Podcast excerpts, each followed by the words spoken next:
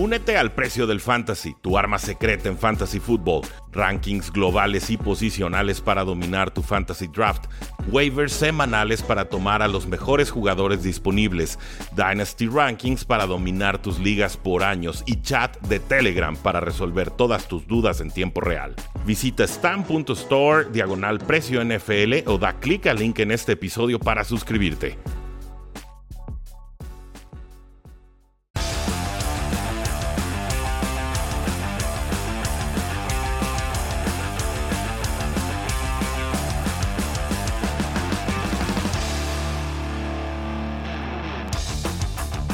Saludos a todos y bienvenidos a un programa más de Cuarta y Gol, donde la NFL no termina y nosotros tampoco. Yo soy Rudy Jacinto, me encuentran en Twitter como arroba NFL y estamos a punto de ver concluir la semana 11 de la National Football League, una semana que nos recuerda a la semana 7, a la semana 8, a la semana 9 y a ciertos resultados de la semana 10 porque hubo sorpresas, hubo descalabros y los equipos que estaban en la cima tanto de la AFC como de la NFC terminaron tropezando. Gracias a todos los que se están conectando en estos momentos. Estamos conectados en vivo y en directo desde youtube.com diagonal cuartigol, en nuestra cuenta de Twitter oficial y por supuesto también en facebook.com diagonal cuarta y gol. ¿Qué les pareció esta jornada 11? Resultados, sorpresas, cuál les gustó, cuál no les gustó, quién cumple, quién decepciona. Vamos a hablar sobre todos los partidos que tuvimos el día de hoy y me gustaría que nos echaran sus comentarios en tiempo real, los vamos a estar leyendo.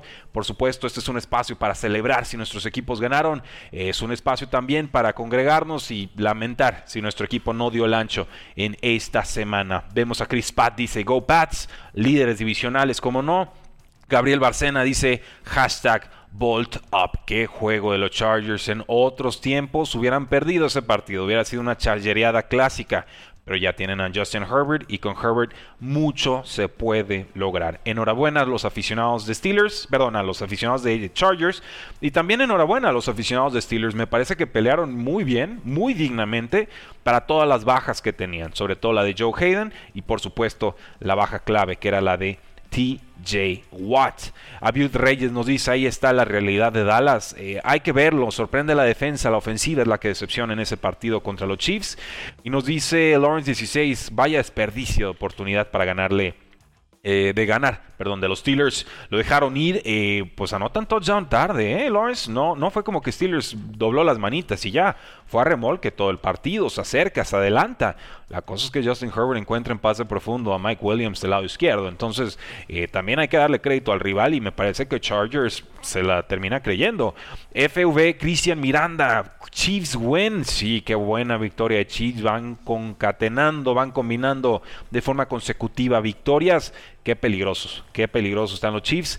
Y no parece que sea por la ofensiva, ¿eh? La defensa de Chiefs fue la que fue y se presentó en el partido contra Vaqueros esta semana. Se notó la falta de TJ Watt, nos dice Armando Robledo. ¿Cómo no?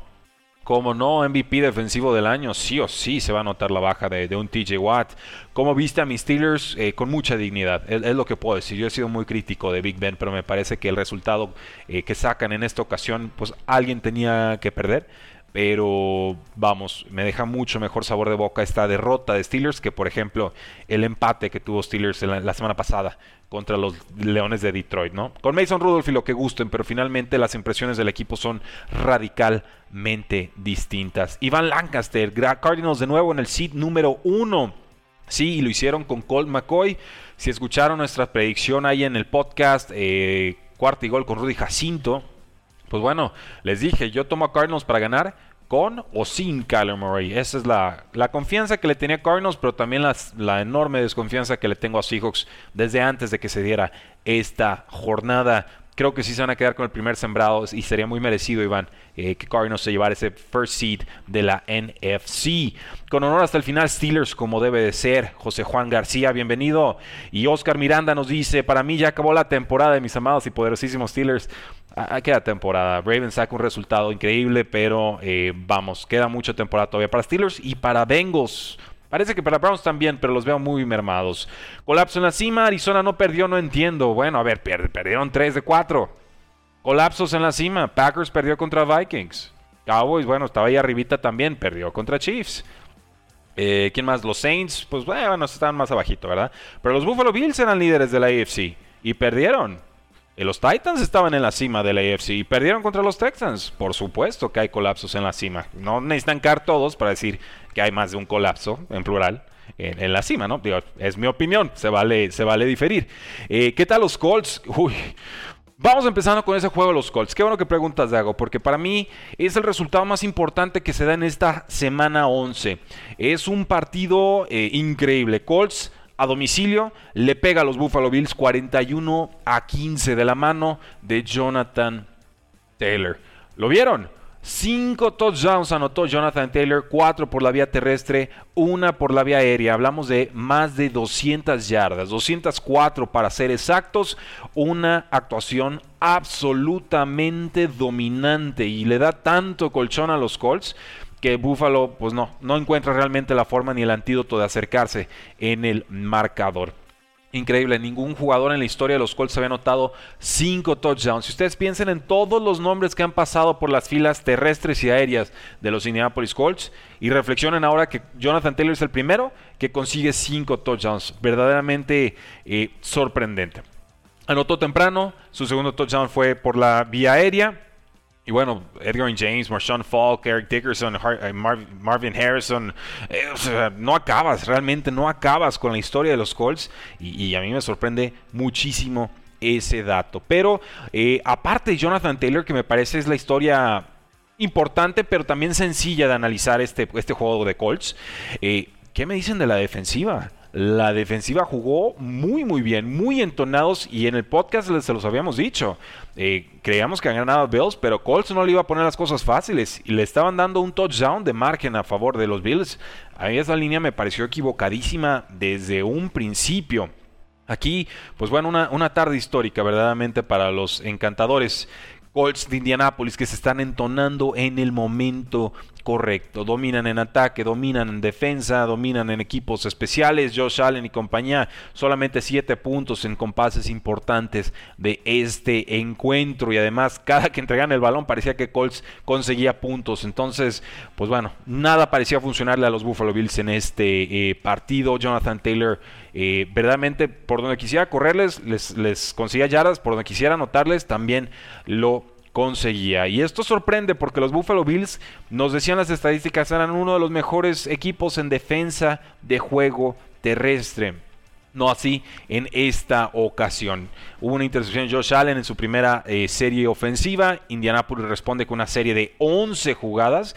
Y luego el errorzazo imperdonable, ¿no? Estás en un juego que es casi, que tenía sensaciones de playoffs.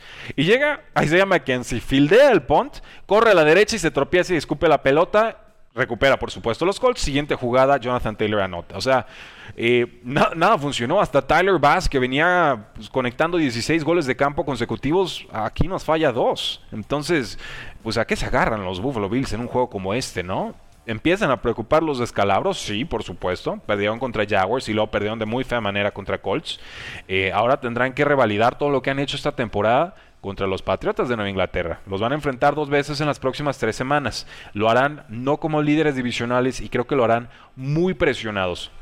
Ni modo, me parece que Josh Allen está teniendo una regresión esta temporada. Sigue con la capacidad de anotar muchos puntos, pero ciertamente me parece que este año más que en el anterior queda claro que es más el esquema y Stephon Dex los que ayudan a Josh Allen que realmente Josh Allen eh, elevando necesariamente el nivel de su ofensiva, por lo menos en estos momentos. No se me vayan a la yugular, creo que a todos nos queda claro que Josh Allen no está jugando igual de bien como lo hizo el año pasado. Eh, parece que Bills está desinflando y si Van Lancaster, qué excelente oportunidad jugar contra Patriotas para reinflarse. Pero insisto, creo que los Buffalo Bills van a jugar muy presionados ese partido. Me da la impresión que Patriotas no tiene absolutamente nada que perder. Coreback novato, muchos jugadores nuevos. Eh, no significa que Bill Belichick les va a decir que jueguen una cascarita ya. Pero ciertamente me parece que la presión en estos momentos es, está sobre Buffalo y está muy fuertemente decantado de ese lado del balón. Entonces, pues eso, cuidado con los Colts. No me parece que vayan a ganar la, necesariamente la, división. Creo que Titans todavía tiene una diferencia, un colchón sano para llevarse la división.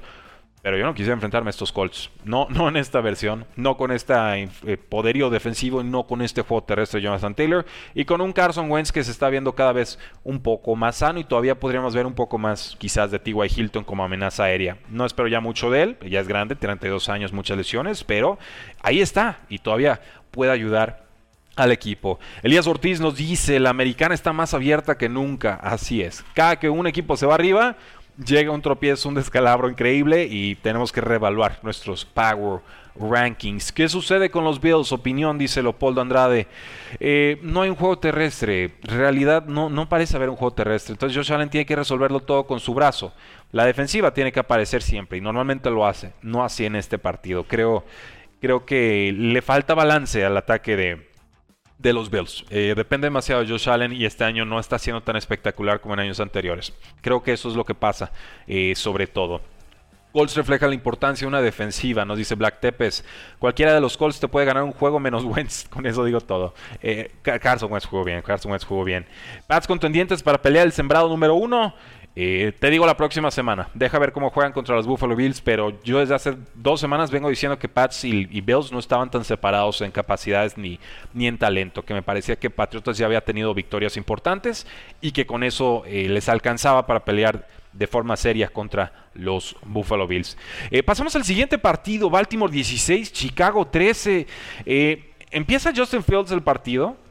Y no empieza el partido Lamar Jackson. Eh, una enfermedad que lo ha estado quejando en los últimos días, combinado con la baja de Marquise Brown, la amenaza número uno de este equipo, sobre todo en profundidad, nos daban un escenario de juego muy peligroso para Baltimore. Y de hecho, en los últimos compases del encuentro estaban debajo en el marcador. Entonces, Lamar Jackson fuera, tuvo que entrar Tyler Huntley.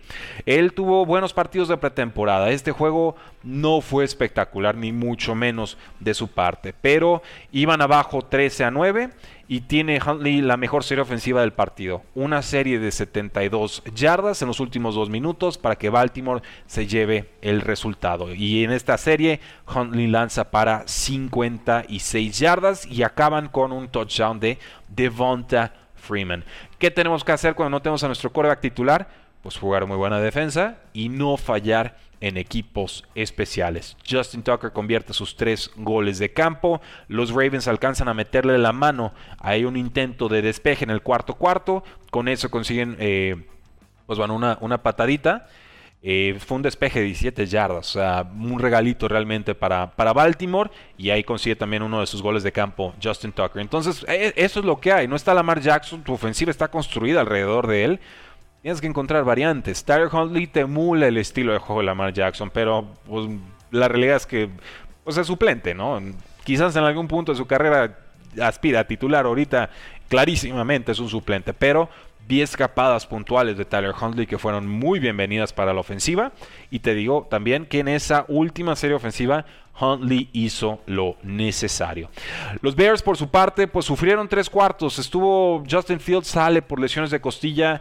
No parece de gravedad, pero sí podría perderse una semana. Es la impresión que me dan los reportes. Ya está Matt Nagy con su cantaleta de siempre de que no sabe cuál va a ser el coreback titular, que si Andy Dalton, que si Justin Fields. Eh, bueno, esa historia a mí ya me trae muy, muy aburrido, pero Andy Dalton lanza dos pases de touchdown largos y le da la ventaja a Chicago con menos de dos minutos en el reloj, como sucedió la semana pasada. Aquí el problema no fue la ofensiva, fue un colapso defensivo de los Osos de Chicago que extrañan y de qué manera a Khalil Mack. ¿Por qué se colapsa esta defensiva? Pues muy sencillo.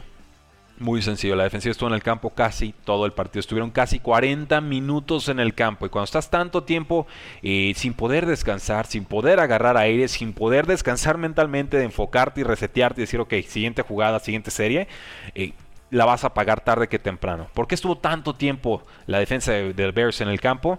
Pues bueno, también muy sencillo. Solo convirtieron dos de 11 intentos en terceras oportunidades. Entonces, pues así va a ser muy difícil sacar resultados. Se acercan los Osos de Chicago, pelean bien al final con Andy Dalton. Se saca una jugada de la chistera, una serie ofensiva de la chistera de Tyler Huntley y con eso sacan el resultado. Vamos con Cleveland 13, Detroit 10. Qué juego más feo. Verdaderamente, traté de verlo, solamente el juego unos minutos, dije, no, esto, esto no es para mí. No jugó Jared Goff, tuvimos que ver a, Tim Boyle. Y era difícil pensar que hubiera un quarterback peor que Jared Goff para los Lions, pero creo que lo encontramos, ¿eh? Creo que lo encontramos. Miren, yo juego muchas ligas de Dynasty Superflex. Te quedas a los jugadores toda su carrera y como es, es Superflex significa que puedes jugar a dos quarterbacks en tu alineación titular. En este tipo de formatos, coreback titular, aunque sea por una semana, es coreback que tienes que tomar y guardar en tu roster, aunque se llame Tim Boyle. Les soy sincero, en un roster de 34 jugadores, vi a Tim Boyle, vi a mis jugadores de relleno en el fondo de la banca y dije, no, ¿saben qué? Esta semana no se me antoja. Esta semana no me da buena espina lo que va a pasar con Tim Boyle y esta defensa de los Cleveland Browns. Dicho y hecho. Dos intercepciones, 77 yardas aéreas. Denle gracias Lions a DeAndre Swift. Es, muy grande, ¿no? Dios es grande y se lo regaló, pero 136 yardas, un touchdown y fue lo único que tuvieron los Detroit Lions en ofensiva. La defensa es la que levanta la manita. Le interceptan dos veces a Baker Mayfield que pues ni está ni se le espera. Está muy lastimado y muy errático. Y bueno, Lions pegadito ahí todo el partido, pero no sentí realmente que en algún momento pudieran sacar el resultado. Nos dice hermano Robledo, Bateman cada vez más sólido, sí, ha sido una garantía desde que regresó de eh, lesión. De los Browns, ¿qué les puedo decir? Les puedo decir que Nick Chubb regresó y regresó de gran, gran manera, porque Baker Mayfield, desgraciadamente, 15 de 29 pases completados, 179 yardas, dos intercepciones, o sea, no hay nada, ¿eh? Ahorita, tristemente, con Baker Mayfield no hay nada. Me sabe mal por él, estoy seguro que está muy herido de muchas partes del cuerpo, pero está en año de contrato y nada de lo, que, de lo que ha hecho realmente en 2021 más que aguantar el dolor y salir al campo a hacer lo que el cuerpo y la mente, el, el talento le, le, permite hacer, es lo único que realmente le puedo destacar este año.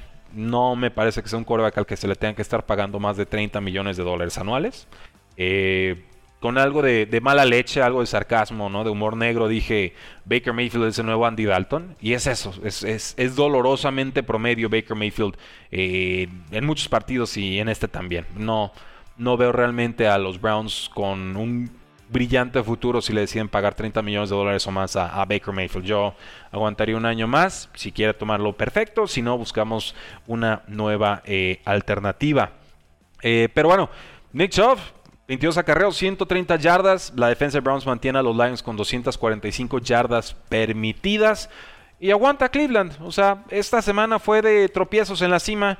Cleveland aguanta. Cleveland sigue en la pelea de la AFC North. No creo que les alcance. Los veo muy mermados, pero una victoria que tienen que conseguir, la consiguen. Así, nos limpiamos la mano. Aquí no pasó nada. Una victoria muy fea, pero victoria en Vamos con Houston 22, Titans 13. Y aquí tengo a mi operador Mario Scanga, que está en los controles operativos.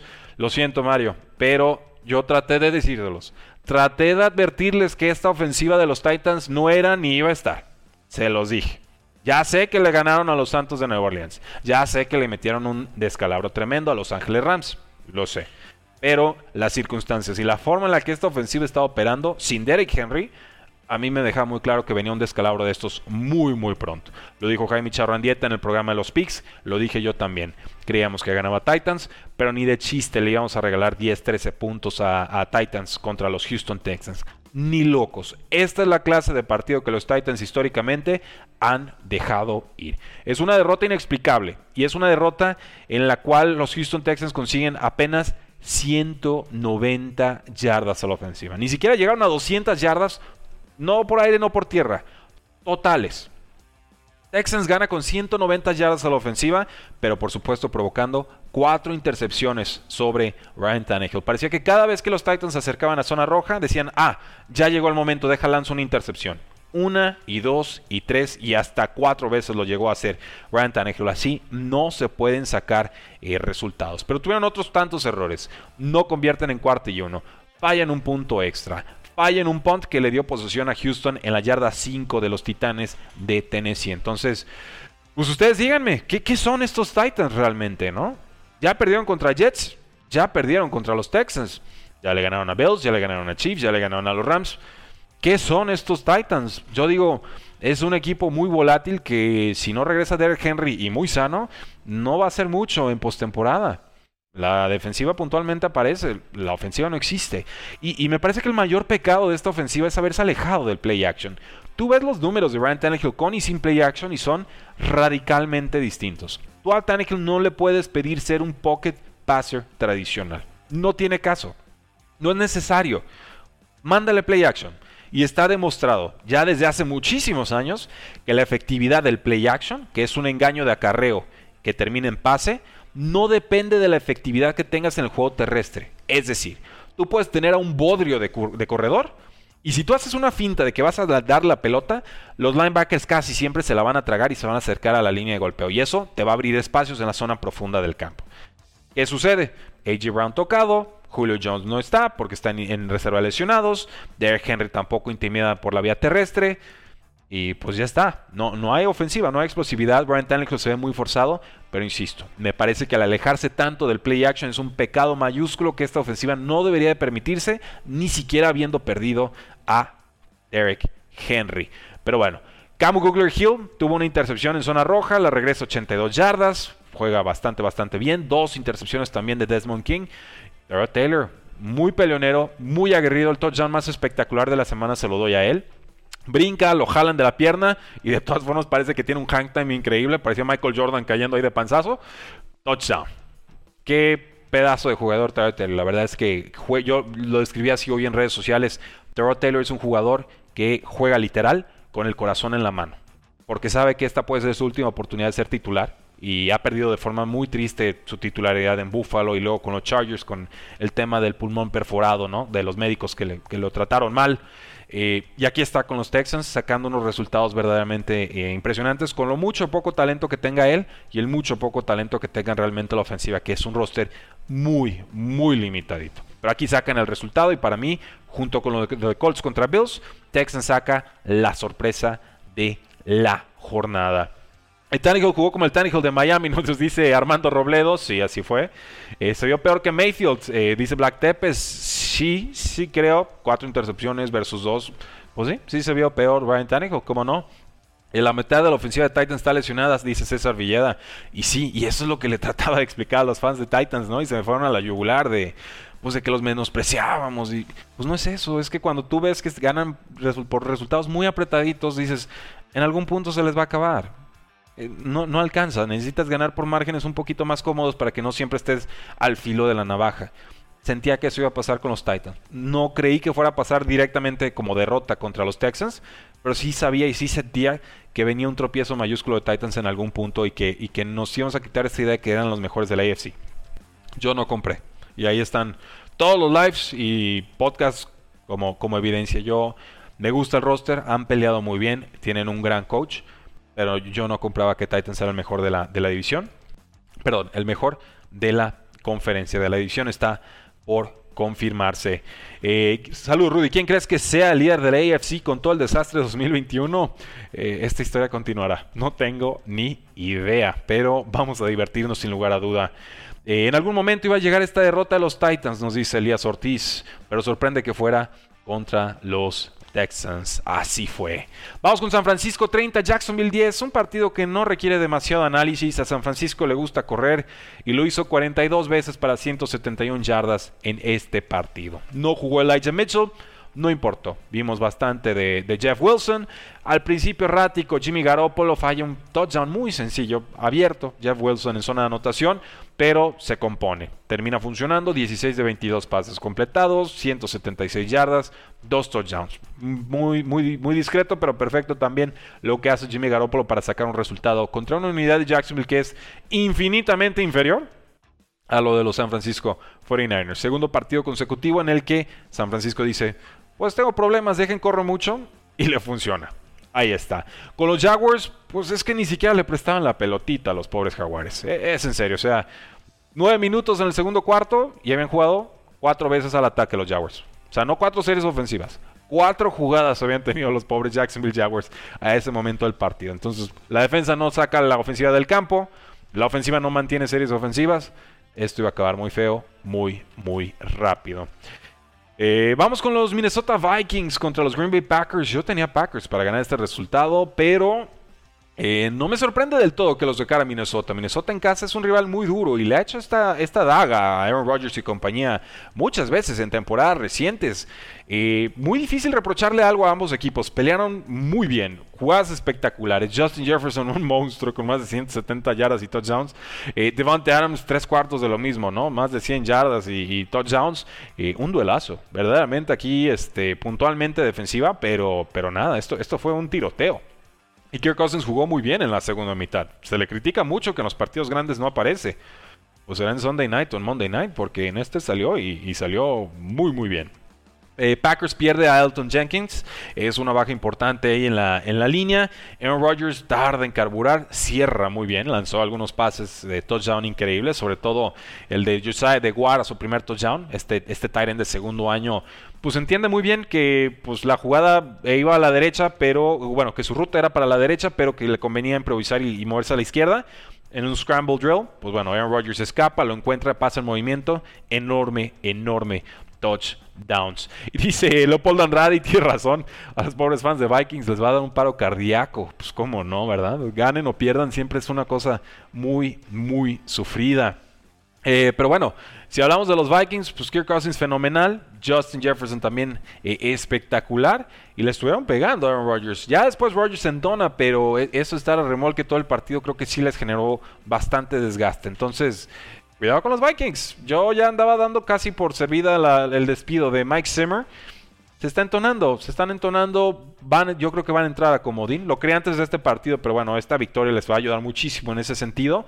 Y, van a ser un rival incómodo, como lo han sido siempre los vikingos de Minnesota cuando están en instancias de postemporada, aunque puntualmente no hayan avanzado a, instancias más, más significativas. Entonces, bien por Minnesota, si son fan de Packers, no se preocupen tampoco, está fuera Aaron, Aaron Jones, está fuera Alan Lazard, Todavía no está Jair Alexander. Han ido perdiendo algunos efectivos, pero creo que la defensa irá mejorando y el ataque ahí está. Entonces, eh, tranquilos, no pasa nada Packers. era un partido que podía estar presupuestado como derrota.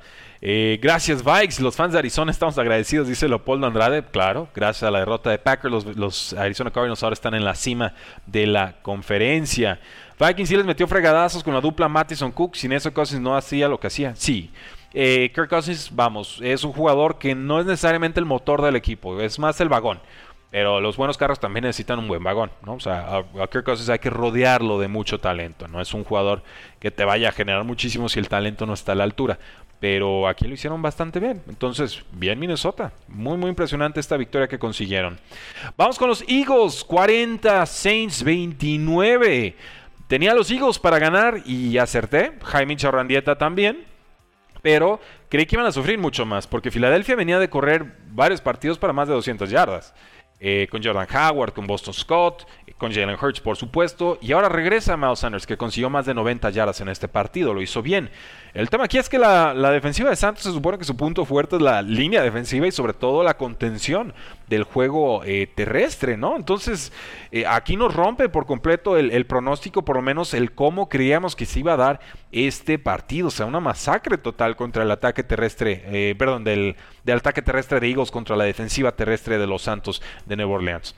Al ataque, Trevor Simeon se vio mal. Eh, tan mal está Tyson Hill que no lo podemos poner de titular, ¿no? Eh, Sean Payton nos lo presumió casi como Steve Young, ¿no? Que tenía cualidades comparables y, le dieron un contratazo también, para un jugador que es quarterback 2, pues era dinero significativo. Está cobrando más que todos los suplentes de la NFL y más que algunos titulares.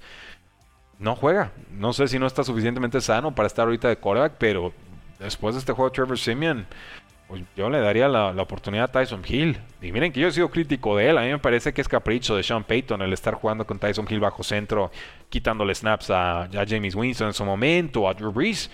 Pero contra lo que nos está ofreciendo Trevor Simeon, denme a Hill. Quiero ver. Quiero ver qué sucede. Quiero ver. Eh, Mark Ingram juega en lugar de Alvin Kamara. Alvin Kamara estuvo fuera del partido por lesión. Me parece que juega bien eh, Mark Ingram. Y aquí una decisión cuestionable de Sean Payton. A ver, íbamos muy abajo en el marcador. 33-19. Quedaban 7-22 en el reloj. Estaban profundo en el territorio de las Águilas de Filadelfia. Y los Santos de Nueva Orleans deciden patear. Para que una diferencia de dos anotaciones se mantuviera como una diferencia de dos anotaciones. Ahí le falló la táctica a Sean Payton. Había que jugársela, había que conseguir esos 7, 6 puntitos. ¿Por qué? Pues porque de nada te servía una, una patada.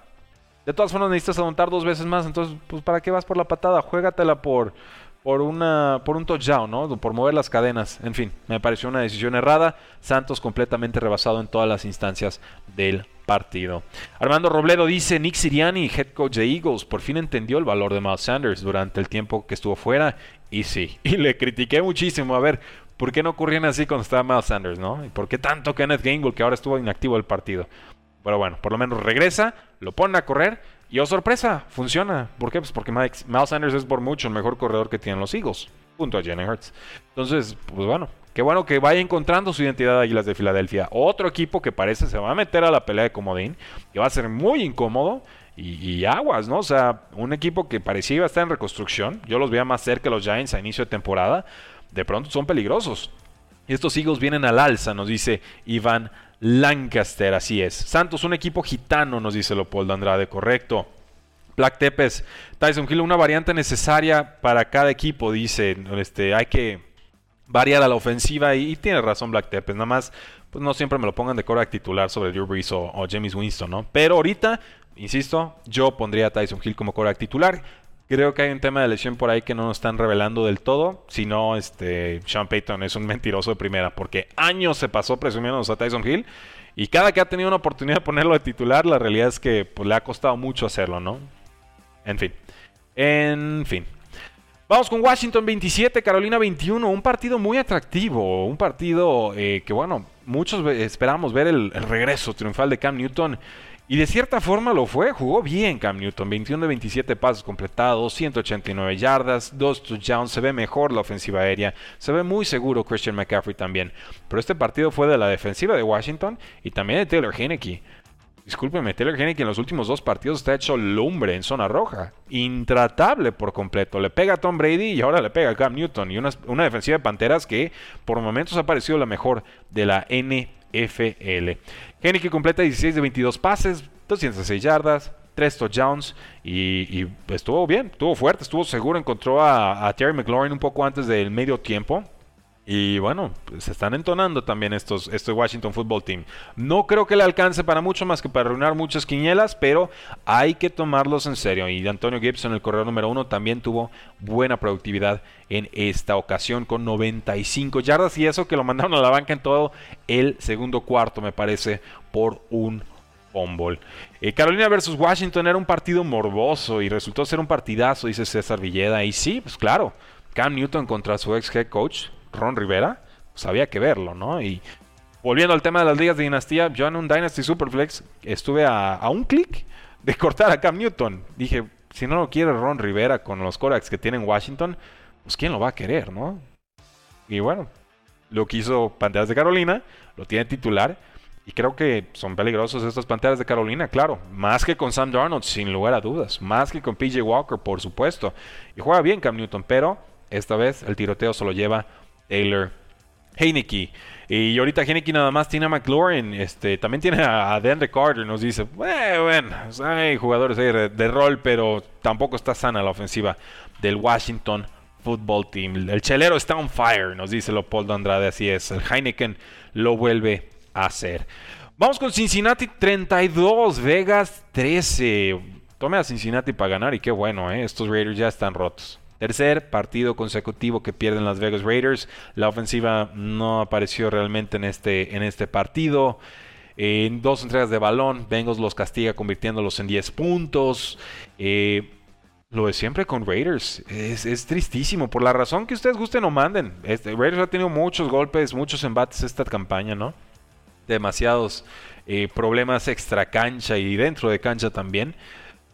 Pero cada noviembre es un colapso con Raiders desde que tengo memoria reciente de los 4 o 5 años, noviembre es el peor mes de Raiders. Empiezan fuertes y se nos desinflan por completo. Eh, triste. Bengals aquí reconoce que el juego terrestre era su mejor forma de atacar a Raiders y corren y corren y corren. 30 carreos, 123 yardas, 2 touchdowns. Pedazo de partido que nos ofrece Joe Mixon. Joe Burrow solo tuvo que lanzar 20 pases, pero ¿qué creen? 10 de ellos fueron para primer down. Entonces, Eh, muy vulnerables verdaderamente estos, estos Raiders. La defensiva de Bengals provoca dos entregas de balón, los mantiene a menos de 300 yardas. Eh, los Bengals tuvieron cuatro goles de campo, tres de ellos de más de 50 yardas con Evan McPherson. Eh, completito, un partido redondo, sobrio y completo de los Cincinnati Bengals que de pronto levantan la mano y dicen, no se olviden de nosotros en la AFC North. The Raiders pues ya está. No, no veo realmente a dónde vaya, vaya este equipo. No está completo el roster. No está completo el roster. No estaba bien armado el roster desde inicio de temporada. Sacaban algunos resultados muy dramáticos. La ofensiva con Derek Carr funcionaba muy bien. Pero quítenle a Henry Rocks, quítenle a John Gruden, quítenle el estado anímico del equipo. Y esto es lo que tenemos. No, no, no, hay, no hay mucho que hacer, tristemente, con Raiders. Yo vi que la defensa de Raiders antes le metía fuerza, pero ahora nada. Eh, tiene un pass rush muy, muy veloz Black Tepes eh, y les funciona, por momentos sí les funciona, por momentos vimos a Joe Burrow salir rankeando del partido. Puedo regresar, pero el, pass rush ahí está, el tema es que, pues, ¿y quién defiende en la secundaria? ¿Quién protege los linebackers? ¿Quién atrapa el pase profundo a velocidad? Es, es eso, Darren Waller también jugó bien, no alcanza. Hunter Renfro pues siempre te va a ayudar, necesitas más. Y ahorita Las Vegas no tiene no tiene más. Las Vegas con cornerback número uno tendría una cara diferente, dice Armando eh, Robledo. Y Leopoldo Andrade, Las Vegas otra vez, en las segundas partes de temporada se caen a pedazos. Leopoldo Andrade pregunta, ¿Bengals a postemporada? Yo creo que sí, ¿eh? Yo creo que sí, este roster de, de, Bengals, pese a sus tropiezos puntuales, me parece que sí merece estar en postemporada. Yo les voy a estar echando muchas porras como analista para que así suceda Creo que la afición de Cincinnati también lo tiene bastante merecido. Vamos con Kansas 19, Dallas 9. Si escucharon el podcast, cuarto y gol con Rudy Jacinto, eh, pues Jaime siga con las altas. Yo les dije bajas. A mí me parecía que la defensiva de Dallas iba a hacerse sentir mucho en este partido y que eso no estaba contemplado en este over-under de 56 puntos, que son un mundo de puntos a esperar combinados de los dos equipos. 19-9, o sea, 28 puntos totales. Esto fue más defensivo que otra cosa. La defensa de Dallas juega bien, por eso no los podemos reprobar. La defensa de Dallas mantiene a Patrick Mahomes sin touchdowns por tierra y sin touchdowns por aire y con una intercepción y con un buen partido de Mika Parsons que tuvo múltiples capturas en este juego. Entonces, la defensa de Dallas hizo lo suyo. Que la ofensiva no apareciera es punto y aparte. Los Chiefs pues bueno, cuatro victorias consecutivas. Eran favoritos en este juego, locales. Sacan el resultado. Vi peligroso a Terry Hill. Vimos un touchdown por tierra de Travis Kelsey.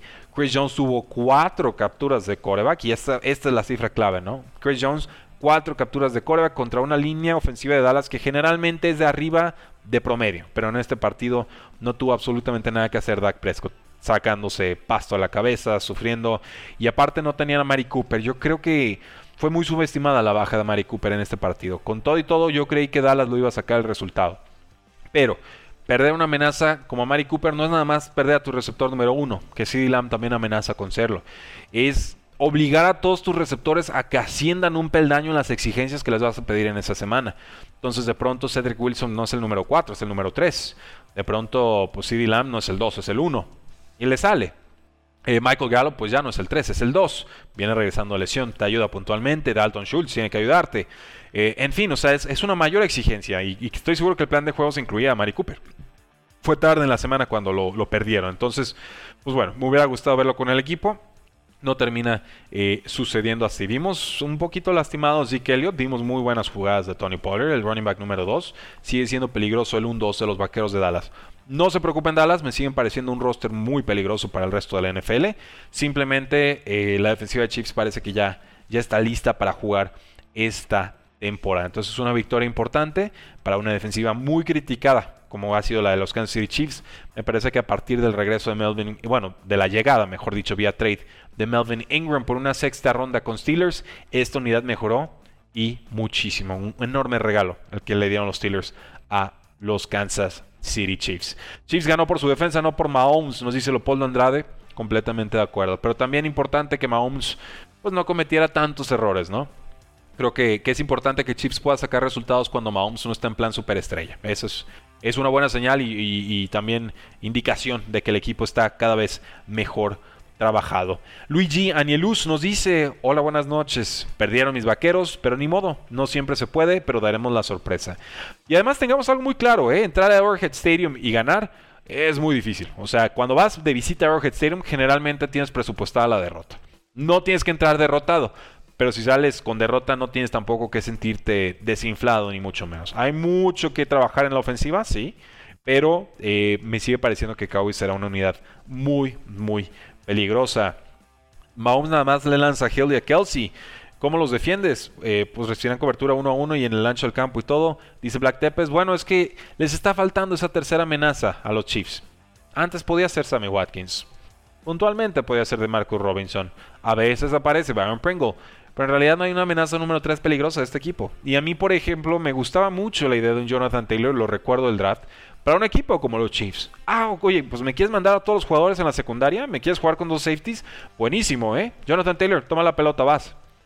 Pero pues tomaron un Clyde Edwards Hilaire, que es un buen talento. Ha decepcionado un poco, pero es un buen talento. Pues, ¿cuál, es el, ¿Cuál es el problema? Pues que es un jugador más bajito, es un jugador más livianito, no es un jugador que te va a ir al choque. No es un Ramondre Stevenson, no es un LeGarrette Blunt, no es un Jonathan Taylor, ni mucho menos un Derrick Henry. Es un jugador más cercano a Darren Sproles que a estos eh, chocadores, ¿no? A estos asedios. Entonces, me parece que ahí perdió la oportunidad Chiefs en ese momento del draft de conseguir un jugador que complementara mejor o que contrastara, esa es la palabra, que contrastara mejor en la ofensiva de los Chiefs, que les diera esa otra forma de atacar por la vía terrestre. Pero bueno, veremos cómo, cómo van eh, evolucionando. Eh, Mario Bayome con los controles operativos. Vamos a recordarle al público que tenemos un enorme giveaway para todos ustedes y es gracias a nuestros amigos de Joker, la mejor app de delivery en México, disponible en Monterrey en Guadalajara y en Ciudad de México te llegan tus pedidos de alimentos, de bebidas, de botanas, de súper, etcétera en 15 minutos. Y tenemos un giveaway para todos ustedes. El lugar número uno se llevará un pase doble para ver a los Seahawks contra los Rams en SoFi Stadium de Los Ángeles, partido que se disputa el 19 de diciembre, semana 15. El número 2 sorteado se llevará un jersey de su equipo favorito. Ustedes nos dicen cuál les gusta y nosotros se los mandamos. Y el número 3 se llevará un voucher de 300 pesos cortesía de Joker para consumo en la aplicación.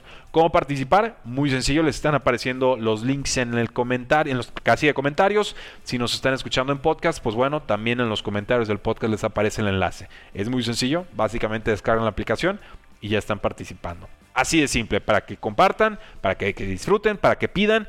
Y además tenemos un código promocional para todos ustedes. PS-medio cuarto y gol 100 y con eso, en compras de 140 más pesos, ustedes se llevan 100 pesos completamente gratuitos. Gracias a Cuarta y Gol Studios, bueno, o mejor dicho, gracias a Joker, Cuarta y Gol Studios tiene que comer todos los días. Créanos, hacemos el super con Joker, nos llega rápido, nos llega bien y además te lo dan en bolsitas ecológicas y con una sonrisa. ¿Qué más quieran? Vamos con Arizona 23, Seattle 13. Yo tomé a Cardinals para ganar con Sino a pesar de Callum Murray y dieron la campanada. 23 a 13 se llevan el resultado. No me pareció en ningún momento que Cardinals estuviera en peligro de perder este partido. ¿eh? No sé qué le pasó a Russell Wilson. Yo creo que sigue lastimado. Yo creo que sigue cansado. El equipo se ha descompuesto, pero sobre todo Russell Wilson no está haciendo ese factor diferencial. No lo fue contra Packers, definitivamente no lo fue contra los Arizona Cardinals. Dominados en su casa contra rival divisional, contra el quarterback número 2, Colt McCoy. Si Seahawks tenía alguna esperanza de llegar a postemporada, yo creo que pues ya con esto se les va quitando la, ilusión verdaderamente. Yo no, veo esta temporada de Seahawks sin consecuencias. Yo más bien creo, y lo creí antes de que iniciara la temporada, pero ahora más, que este será el último año de Russell Wilson con el equipo. No se ve sano, no se ve contento. Lo han intentado de mil formas con Russell Wilson desde aquellos años de Super Bowl y simplemente no, no parecen dar con la tecla, no parece haber un maridaje posible entre lo que pide Pete Carroll y lo que consigue en estos momentos eh, Russell Wilson. Difícil, muy difícil. Lawrence 16 nos dice Wilson decayó bastante. Yo, yo estoy en la idea, eh, Lawrence, de que no está sano la mano. Está, está jugando antes de tiempo. Él mismo lo dijo, es que me desvelaba trabajando en mi recuperación. Dormía 5 horas por día durante un mes. Pues con razón jugaste mal, canijo. Pues no dormías. ¿Cómo, cómo le hacemos, no? O sea, es, ese, ese amor al deporte llevado al extremo y todo llevado al extremo se convierte en una debilidad, una flaqueza. Arizona controló el reloj de juego con sus running backs. Eso se me figuraba desde el principio. Dice Black Tepe, sí. Volvimos a ver una anotación de James Conner. Y Cole jugó muy bien, ¿eh? Colt McCoy, dos de tres partidos, ha jugado bastante, bastante bien. 35 de 44 pases completados, 328 yardas, dos touchdowns, los dos de ellos para Zach Ertz. Muy buen juego el que se lanza. Russell Wilson apenas 207 yardas y 13 puntitos. Se acerca Seahawks ahí en el cuarto cuarto a 3 puntos. Arizona responde con 10 jugadas, 67 yardas y touchdowns para que no hubiera ninguna duda de quién merecía llevarse este eh, resultado. Entonces, pues Arizona fuerte, Arizona sacando partidos adelante sin DeAndre Hopkins, sin Chase Edmonds, sin Kyler Murray, eh, siguen siendo una unidad muy peligrosa. ¿Cuál ves que es el punto débil de mis cards? Dice Iván Lancaster. Mm, pues los tobillos de Kyler Murray, ¿no? Old McCoy te puede sacar un partido de temporada regular, no creo que te vaya a sacar muchos en postemporada. Kyler Murray, su salud es el, punto débil del equipo. E, este, están sobreviviendo en defensiva sin JJ Watt, se lo reconozco. Pero me parece que sin Kyler Murray aquí no hay nada que hacer. Entonces hay que darle descanso. Me pareció la decisión correcta. Y a Jaime Charrandieta en el podcast también, lo recuerdo.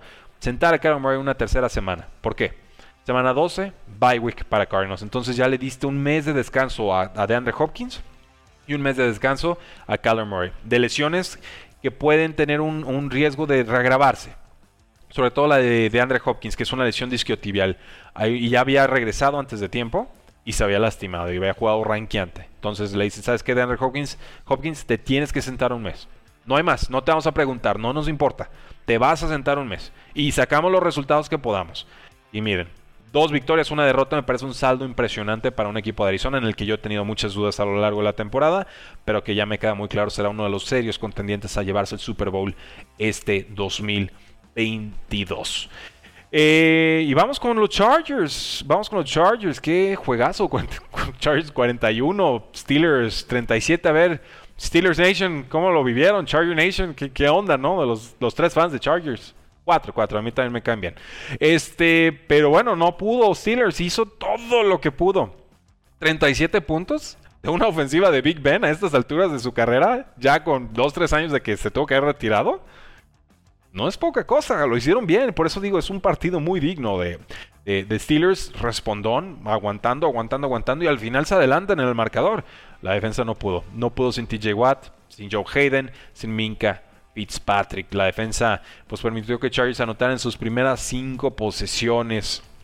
Justin Herbert le lanza un pase profundo a la izquierda a Mike Williams, con eso se lleva el resultado. Ahí se nota la baja de Minka, ahí se nota la baja de Joe Hayden. Y cuando no había jugadas por aire, pues Justin Herbert se, se disfrazaba de Colin Kaepernick y conseguía 40 yardas por acarreo, ¿no? Pónganle un espía, no sean gachos. O sea, un jugador que esté patrullando ahí para tratar de tener a Justin Herbert. No se olviden que también sabe correr y corre muy muy bien. Es un enorme eh, atleta. Primer partido de la temporada en el que Steelers anota más de 30 puntos, pero aún así pues dejaron ahí algunos, algunos puntitos en la mesa, ¿no? Se conforman con goles de campo en dos ocasiones, dentro de la yarda 20 de los Chargers. Eh, Najee Harris consiguió unos 39 de 55 yardas de Pittsburgh antes de salir, antes a mediados del cuarto cuarto. Eh, un golpe ahí a la cabeza en una recepción, pero juega bien, juega bien a G. Harris y en él esta ofensiva estaría muy, muy perdida. ¿Qué les puedo decir? Deontay Johnson 7 recepciones, 101 yardas. Chase Claypool 5 recepciones, 93 yardas. Lo que se espera de ellos como receptores importantes en la NFL.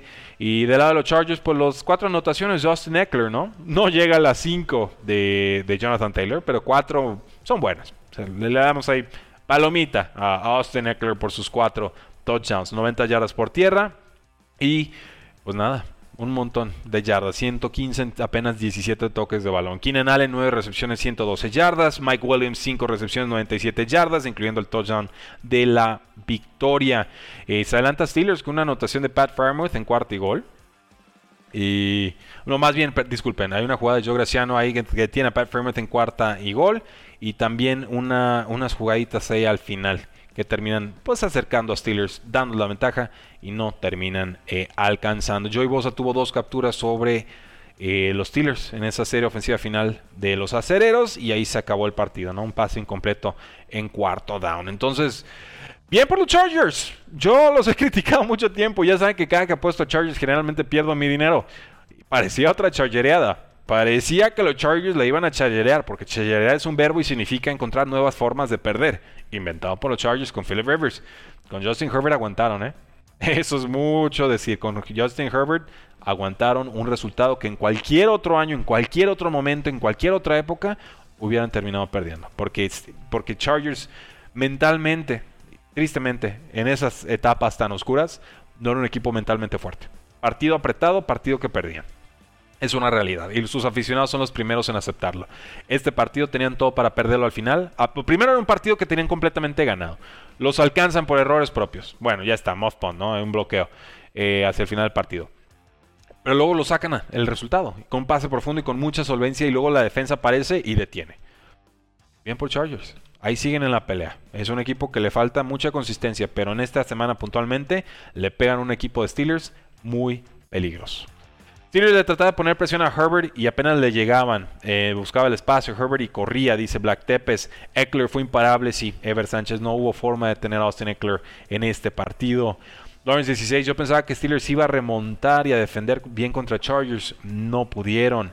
Iván Lancaster, me encanta Herbert como quarterback. A ti, a mí y a todos, ¿eh? O sea, ya está ahí en ese nivelito pues, ¿qué les gusta? Si estoy criticando a Josh Allen, pues ahorita sí preferiría tener un Justin Herbert en mi equipo que un Josh Allen.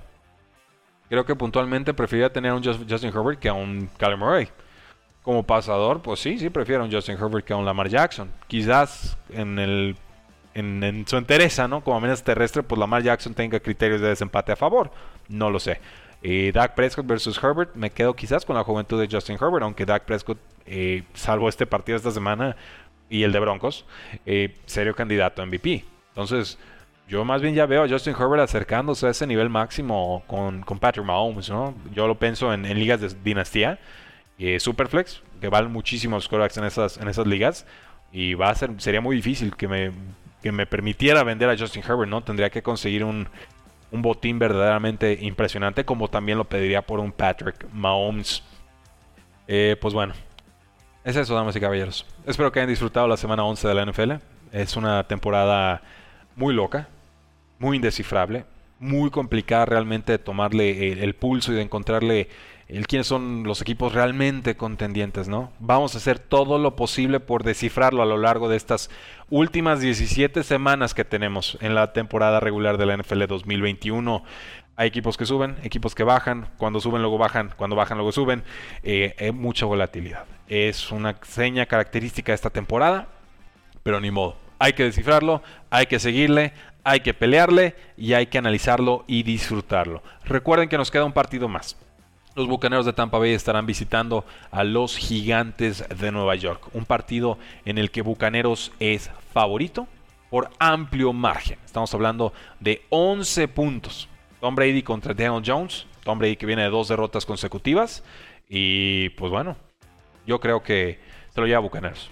Se lo lleva y creo que van a cubrir la línea. No veo a Tom Brady perdiendo un tercer partido. Difícil, difícilmente. Eh, la ofensiva de los cargadores le pasó por encima a la defensiva de metal. Sí, así fue.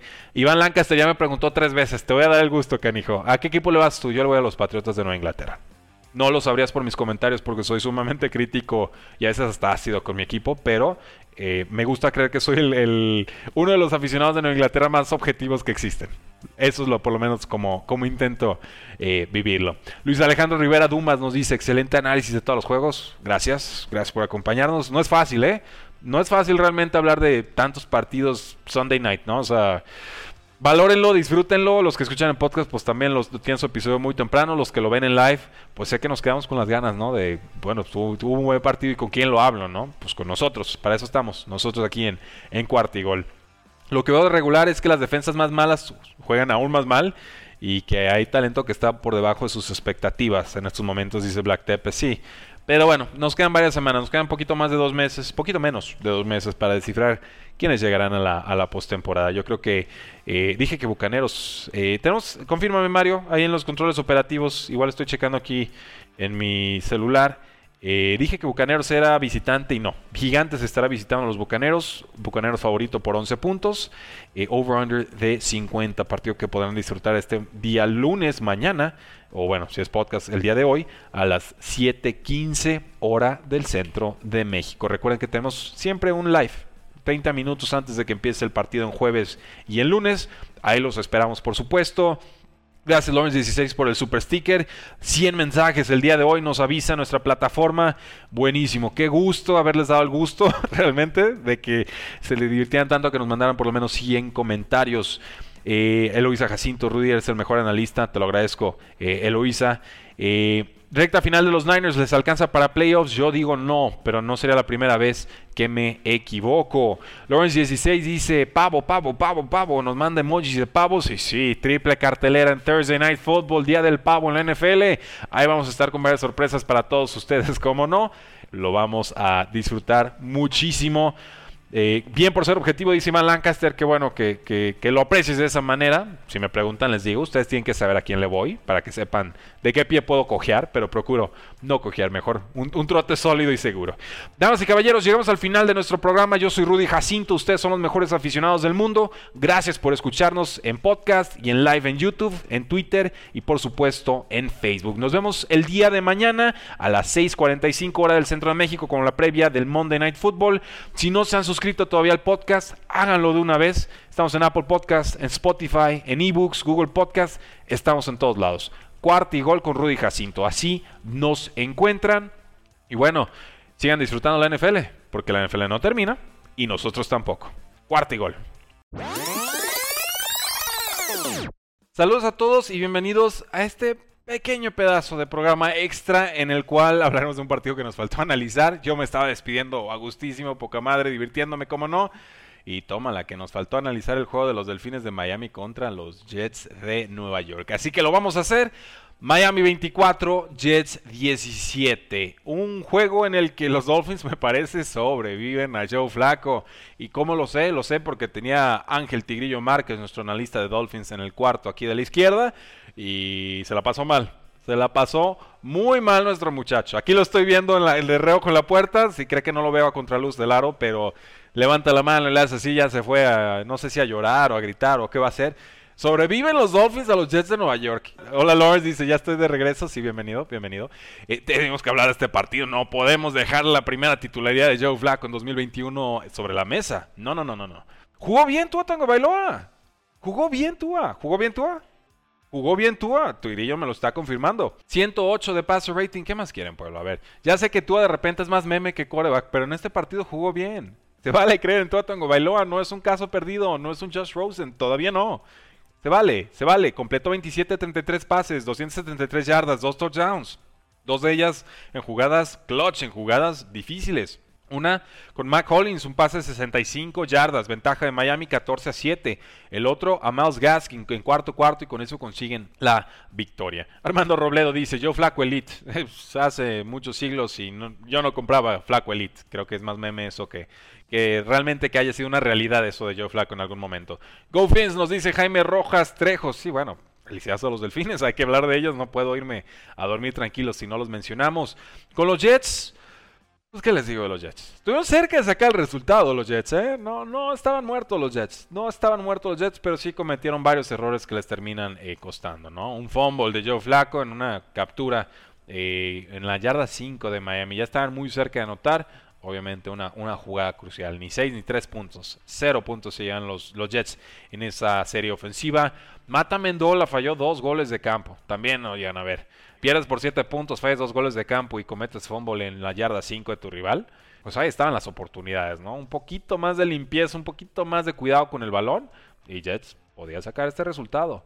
Pero también valoren lo que está haciendo Elijah Moore. 8 recepciones, 141 yardas y un larguísimo, larguísimo touchdowns. Para mí, en estos momentos ya Elijah Moore, clarísimamente, el resultado número uno del equipo por encima de un Corey Davis. Los quarterbacks no le duran a los New York Jets por algunas jugadas arriesgadas que les mandan, sí. han habido lesiones importantes de, los quarterbacks este año. Van a abrir un Twitch, dice Loki Zen. Ya lo tenemos, todavía no lo promovemos mucho, Loki Zen, pero sí está. Nos encuentras como cuarto y gol en Twitch y lo vamos a estar impulsando más. Si quieres de una vez, ahí nos puedes ir a ver y a suscribir. Y, estos programas ahí se transmiten, ¿eh? Nada más, pues no lo menciono tanto porque es un canal más chiquito. Pero lo, lo vamos a crecer. Si nos piden Twitch, al pueblo le damos Twitch. ¿Cómo no? Y si nos piden sneakers, también les damos sneakers. Y si nos piden Milky Way, pues bueno, les damos Milky Way también.